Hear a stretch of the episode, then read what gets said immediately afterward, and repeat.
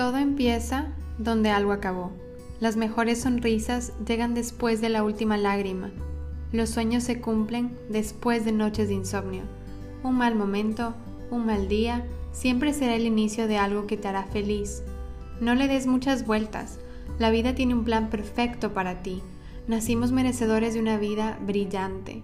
Soy Denise Ortiz, psicóloga clínica, y te invito a descubrir junto a mí donde todo comienza.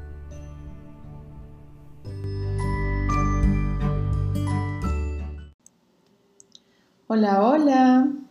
Seguimos con esta serie de vivir una vida en balance y en el anterior episodio les dije que hoy voy a contarles cómo podemos priorizar actividades em, en estos días donde nos sentimos un poco bajoneados, bajoneadas, para no acabar el día ni muy exhaustos, ni agotados mentalmente, ni emocionalmente. Para iniciar, voy a contestar una pregunta que me hicieron de cómo podemos pasar a tener un mal momento o un mal día a tener un buen día, que es parte de vivir en, en balance. Comprendo que todos tenemos estos días que no se sienten tan bien o días en los que te sientes muy triste, confundidas y que pueden empezar a nublar tu criterio personal y a la hora de tomar una decisión no, no tenemos los fundamentos ni los pilares fuertes enraizados para tomar la decisión más alineada y certera para ti. El problema con la toma de decisiones cuando te sientes em, deprimida, deprimido, es que ese bajo estado de ánimo nos da la necesidad de hacer algo que nos mantiene atascadas. Estamos tristes y queremos no hacer nada. Nada nos motiva. Eh, estamos como pues cabizbajos y nos mantenemos en esa zona de, víctima. Y las cosas que sabemos que nos van a ayudar se sienten abrumadoras. O sea, todo lo que sabemos que nos van a ayudar no se siente bien. Cómo hacer ejercicio, mantenernos activas. Eh, y empiezas como a detestar cuando alguien te ofrece ayuda. O dices, no, no, no quiero saber nada y tendemos a, a quedarnos donde, en el hueco y comenzamos a centrarnos en tengo que tomar la mejor decisión y la mejor decisión. Y ya que podemos tomar X, Y o Z situación, la, tomamos la decisión y nos reprendemos porque luego decimos, ¿y por qué ya no lo hice esto antes? ¿Por qué no lo pude hacer esto antes si es que, si es que esto tenía que haber hecho? Y pum, viene como el perfeccionismo otra vez como asomando la cabeza. El perfeccionismo paraliza el proceso de toma de decisiones, porque cada decisión tiene un grado de incertidumbre inherente y cada elección incluye un efecto secundario negativo. Entre comillas, ¿no? Ya saben que no me gusta decir nada negativo ni positivo porque tiene todo, tiene su razón de ser. Entonces, cada elección incluye algunos efectos secundarios negativos que deben tolerarse cuando se trata de abordar el bajo estado de ánimo, debemos centrarnos en tomar buenas decisiones, no decisiones perfectas. Una decisión es aquella que te mueve en la dirección que quieres ir. No tiene que como catapultarte ahí, no tienes que quedarte ahí. Entonces, para atravesar esos malos momentos, algo que debemos hacer es seguir tomando decisiones, por más pequeñas que sean. En cualquier situación de supervivencia, tomar decisiones y moverse es fundamental. Les pongo un ejemplo. Eh, si te encuentras en el medio del océano, en la oscuridad, ¿ok? Sin forma de saber qué dirección tomar, ni cuál dirección es la segura, porque no, no puedes ver nada, está, está todo oscuro. Entonces no sabes qué dirección es la segura. Lo que sí sabes es que tienes que mantener la cabeza sobre la superficie durante mucho tiempo para no ahogarte, ¿verdad? Inconscientemente estás tomando la decisión de mantenerte a flote en esta situación de supervivencia. ¿Ok? Por el otro lado, el humor no quiere que hagas nada. Por lo tanto, cualquier cosa que te beneficie, cualquier cosa positiva, por pequeña que sea, es un paso saludable a la dirección que deseas seguir. Entonces no, no empiezas a nadar, empiezas a moverte para poder salir de esa situación con las acciones. A menudo, lo que hace que las decisiones sean más difíciles en estos periodos de bajo estado de ánimo es nuestra tendencia a tomar decisiones en función de cómo nos sentimos. Estamos de mal humor y pues ahí nos quedamos, amargados, amargadas, sin querer, sin hacer nada y cada vez como hundiéndonos un poco más, porque ajá, me siento amargada, entonces la amargura no quiere que haga nada y ahí me quedo. Ojo, no estoy diciendo que no deban aceptar lo que sienten ni, ni evadir, no, es sumamente importante reconocer y aceptarlas para que haya un cambio. Pero en estas situaciones donde esto te puede jugar en contra, puede influenciar en esa toma de decisiones, aquí debes enfocarte en tus valores personales, no los de alguien más, no los de la familia, no los de la religión, no, en, tu, en los tuyos, personales. Esta es una actividad que hacemos muchísimo en, terapia. Me parece sumamente importante reconocer los valores de cada persona para saber de dónde moverse. Hacer journaling puede ayudarte muchísimo a descubrir cuáles son esos valores y cómo quieres vivir tu día a día con esos valores en ese momento. Que es porque una vez que reconozcas, ese valor, sabes desde dónde puedes moverte. ¿Ok? Les voy a poner un ejemplo. Eh, si tu valor más importante es la autenticidad, ¿ok? Entonces, ¿cómo puedes soportar ese valor? O sea, todas las decisiones que tú tomes está basada en ese valor principal. En cada decisión va a support, apoyar esa versión tuya más auténtica porque tu valor es la autenticidad. Entonces, se va a enfocar todas las decisiones, ok, esa decisión, no sé, ahorita tengo un vaso de agua aquí al lado mío.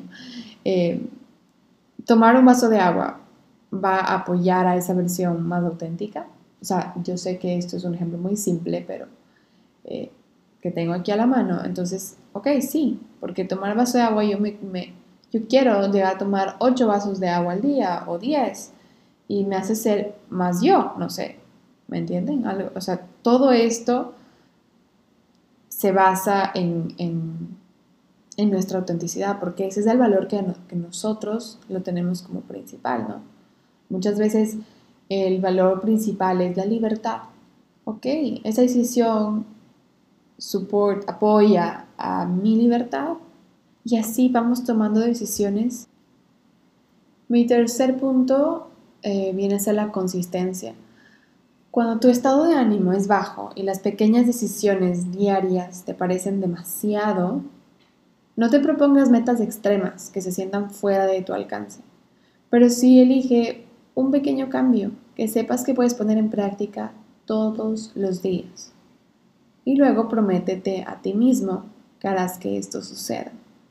Por ejemplo, lo que yo puedo hacer todos los días que era como muy natural en mí es orar en las mañanas, ¿ok? Y luego yo quise hacer un cambio pequeño, que fue hacer journaling en las mañanas para crear más espacio en mi día. Entonces, de esa, mañana, de esa, manera, ya no em, pues me levantaba a orar, sino me levantaba directo a mi journaling, me levanto a mi journaling y poder escribir, y es una manera mía de comunicarme eh, con Dios, conmigo, con mi, con mi intimidad, ¿no? Es lo que más me ha funcionado en este momento, ¿ok? Capaz y luego también tendré que cambiar, capaz todo el tiempo estamos cambiando, pero la intención con la que le hacemos esos pequeños cambios son lo que va a ser sostenible a, a largo plazo. También puede ser literalmente la intención de salir a tomar el sol en las primeras horas de la mañana. O sea, no me voy a cansar de decirles, está comprobado científicamente, la ciencia dice que tomar 20 minutos de las primeras horas de sol, máximo las primeras 3 horas de sol en la mañana, que te llegue a todo tu cuerpo y verlo con tus ojos al sol te activa de una manera impresionante y te llena de vitaminas. Entonces proponerte, como decir, voy a, a tomar sol para mi bienestar, para sentirme mejor.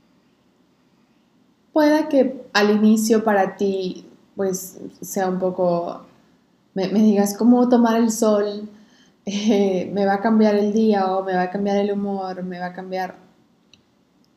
Puede que estés pensando eso porque cuando haces estos cambios pequeños, el cambio es sostenible y es a largo plazo. No vas a tener algo instantáneo y drástico, un cambio, wow, me levanté brillando. O tal vez sí, hay personas que sí, pero, pero estos cambios, este, camino es para un nuevo hábito que puede integrarse en tu vida cotidiana y desarrollar con el tiempo a medida de que se convierte tu segunda naturaleza.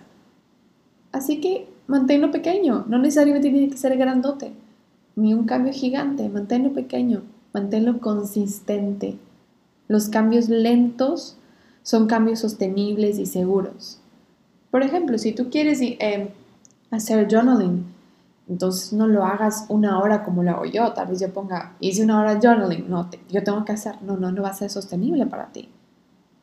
No lo consigas y tal vez, o sea, tal vez no, no puedes hacerlo, no lo consigas y, y te abruma, te aburres y nunca más lo quieres hacer, porque si eso no funciona para mí. No, implementa la estrategia y empieza con 10 minutos. Y luego 15. Y luego 20. Y así, pasito a paso. Los cambios lentos son cambios sostenibles y seguros.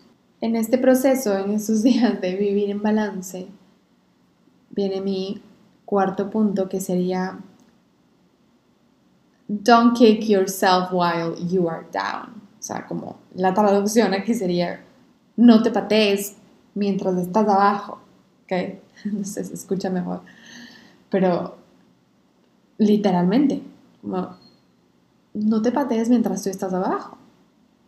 No podemos hablar de abordar el bajo estado de ánimo sin hablar de la autocrítica y el autoataque a nosotros mismos. El bajo estado de ánimo aumenta cualquier autocrítica y autoataque que, nos hagamos. ¿Se han dado cuenta que es muy fácil decirle a alguien que deje de ser duro con ellos mismos? Pero cuando ha sido un hábito desde edad temprana, no es probable que solo con decirlo o decirte a ti mismo dejes de hacerlo, ¿no? No podemos evitar que lleguen esos pensamientos, pero sí podemos desarrollar nuestra capacidad para notarlos y responder de una manera que les dé menos poder sobre cómo nos sentimos y nos comportamos. Es decir, si me llega un pensamiento como no soy inteligente, o no soy linda, o no soy suficiente, el pensamiento sabes claramente cuál es, porque tú lo escuchas y sabes, entonces ya lo, como que ya lo estás identificando, ¿no? Aquí está la clave, literalmente esa es la clave. Una vez identificado ese pensamiento, podemos usar las mismas habilidades que tenemos como seres humanos para detectar los pensamientos, los, estos sesgos de pensamientos que tenemos y alejarnos un poco de ellos, ¿no? Así de simple. Tú ya los identificaste y ya sabes que están ahí. Pues simple como dar un respiro, reconocer que estás teniendo un pensamiento intrusivo y volver a respirar. Esto nos ayuda a reconocer que esos pensamientos son pensamientos cargados de juicios, de emociones, no son hechos, they are not facts. No son hechos, son solo pensamientos. Y ese, esos segundos de respirar, de reconocer, de ver que ese es un pensamiento intrusivo,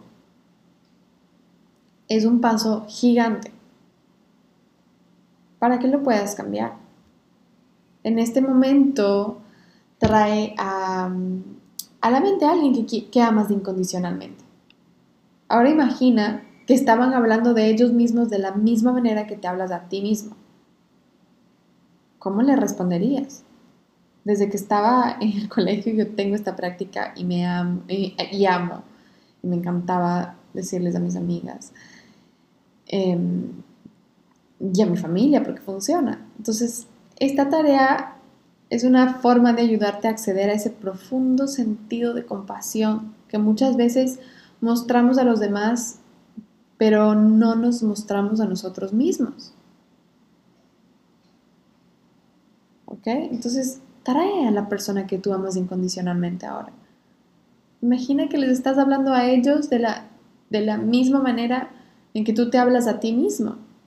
No les hablarías porque les amas incondicionalmente. Entonces, no, no, no, ese diálogo no habría. Así mismo tienes que hablarte tú. Mi quinto punto es la autocompasión, ya que ser la voz que más necesitas escuchar, una que te dará la fuerza para levantarte en lugar de hundirte más en el precipicio, es una voz de honestidad que te quita el polvo y te mira los ojos, diciéndote que regreses. Es como tu cheerleader personal. Constantemente veo partidos de tenis, ¿no?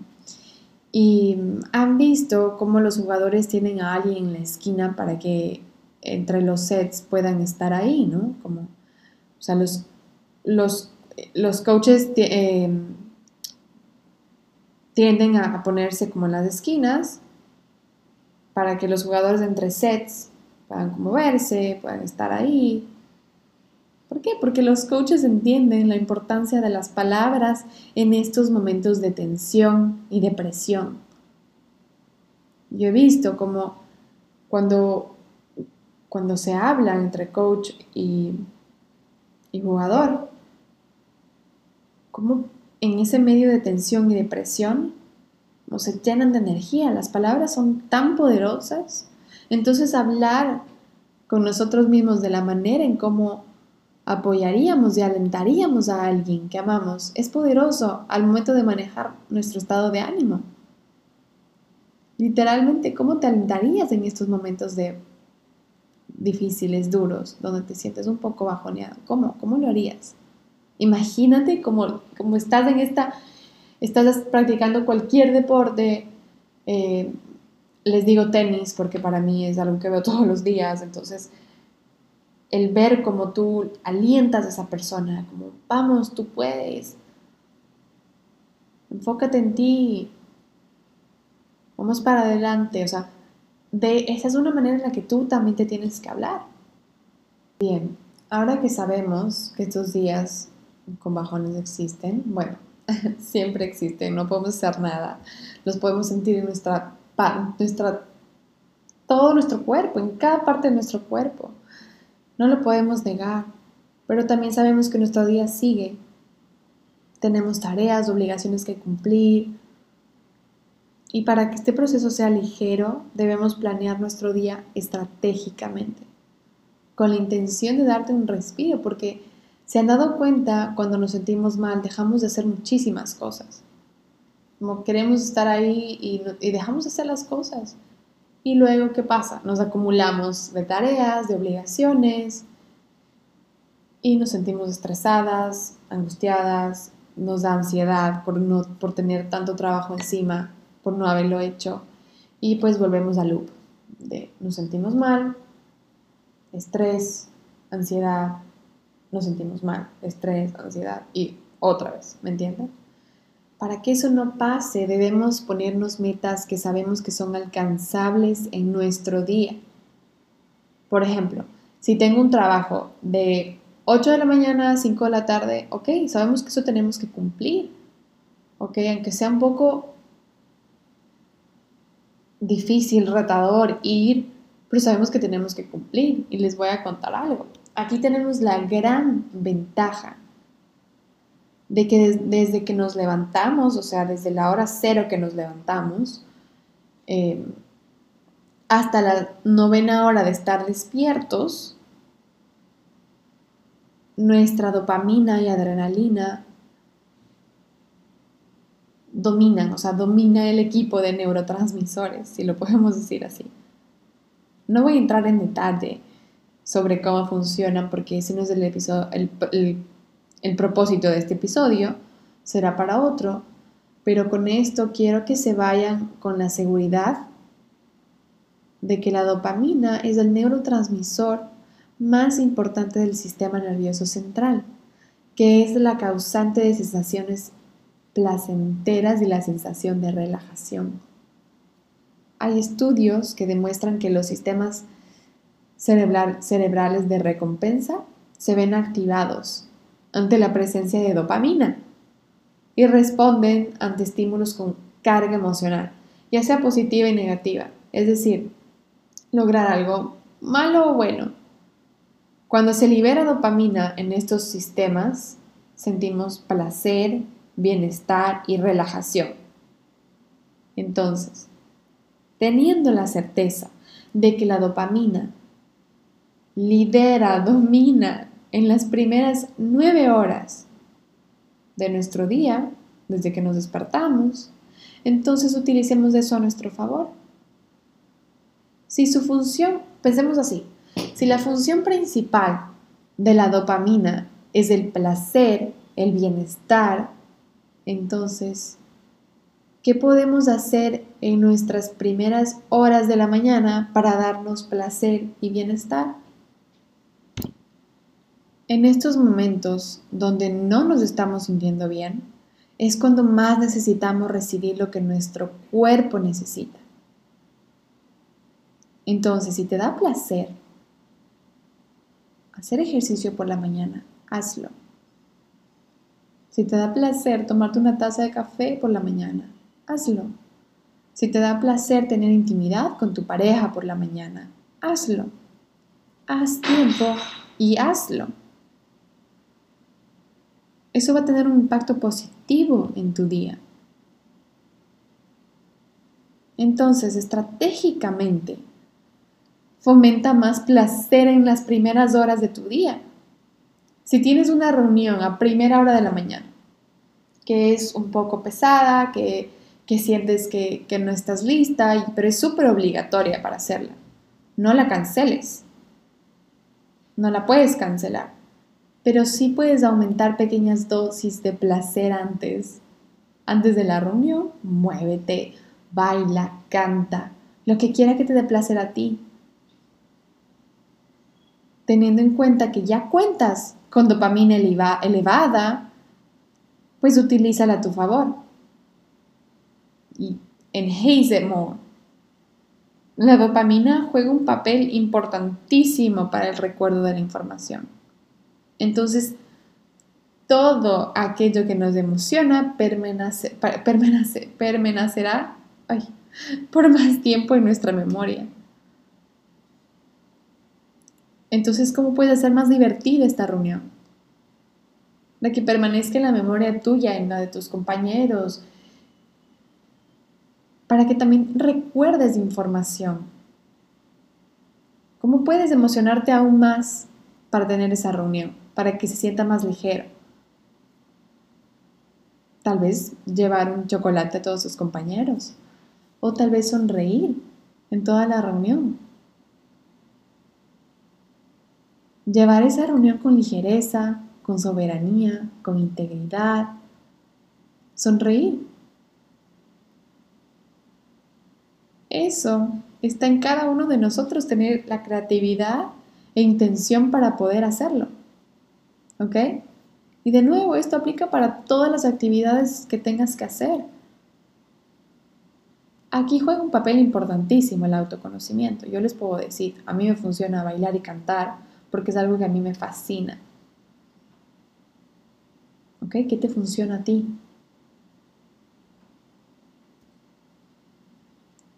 Aquí voy a decirles otro punto que para mí es muy importante, es la alimentación. Es clave. De verdad, aliméntate con nutrientes que nutran tu mente y tu cuerpo. Tu cuerpo te necesita en estos momentos. Dale los nutrientes necesarios para poder atravesar este día más ligero. Con intención de que, ok, esta manzana me la voy a comer porque me va a hacer sentir bien, va a alimentar mi cuerpo, mi alma. En la noche, cuando usualmente todos los niveles de dopamina y adrenalina bajan, después de estas nueve horas, toma un descanso. Y aquí es donde viene un poquito la parte más retadora, porque ya los niveles de dopamina están bajitos. Em, ok, aquí pues eh, la serotonina toma su lugar y es la parte de nuestra relajación. Empezamos a relajarnos, pero en la parte de no nos relajamos así nomás, sino que vuelven otra vez los recuerdos, tendemos a sentirnos otra vez mal, porque ya cumplimos con todas las obligaciones del día, ya hicimos, ya dimos nuestro mejor, nuestro, lo que mejor pudimos hacer en este momento. Ok, en la noche tendemos otra vez hacernos pequeños, a, llorar, a bajonearnos. Y es normal, es normal, permítete. Y de nuevo, implementa todas las herramientas que hablamos en el episodio anterior y en este episodio, con la intención de permitirte vivir estas experiencias, con ligereza y certeza de que todo va a pasar y a vas a estar bien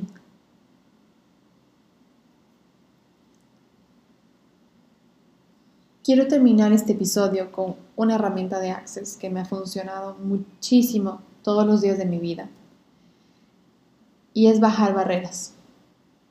Literalmente como una barrera baja y baja y baja. Cierra tus ojos e imagina cómo la barrera baja y baja y baja por todo tu cuerpo. Esto te permite recibirlo todo cuando tenemos barreras arriba, literalmente, estamos cerrando todas las posibilidades que pueden estar disponibles para nosotros. El otro día Haru subió una historia donde ella lo explica, que cuando entras en discusión con alguien, tiendes a subir barreras, ¿no? Tiendes a contraerte, a cerrarte y subes barreras y no quieres escuchar, no permites que nada entre, pero tampoco estás permitiendo que nada salga cuando bajamos barreras, nos permitimos recibir todo de la otra persona y todo lo que sea para ti en ese momento. Entonces, bajo barreras todas las mañanas. Baja barreras todas las mañanas. Y cada que necesites, cada de, enfrentarte a una situación o de hablar con alguien o de, de tener esas conversaciones importantes, baja barreras y permítete estar más presente y consciente. Recordemos que la conciencia abarca todo y no juzga nada. Solo observa las barreras, observa cómo bajan las barreras y te permite estar en completa permisión durante todo tu día. Muchísimas gracias por estar aquí. Los quiero un montón y pues seguimos para adelante. Bye.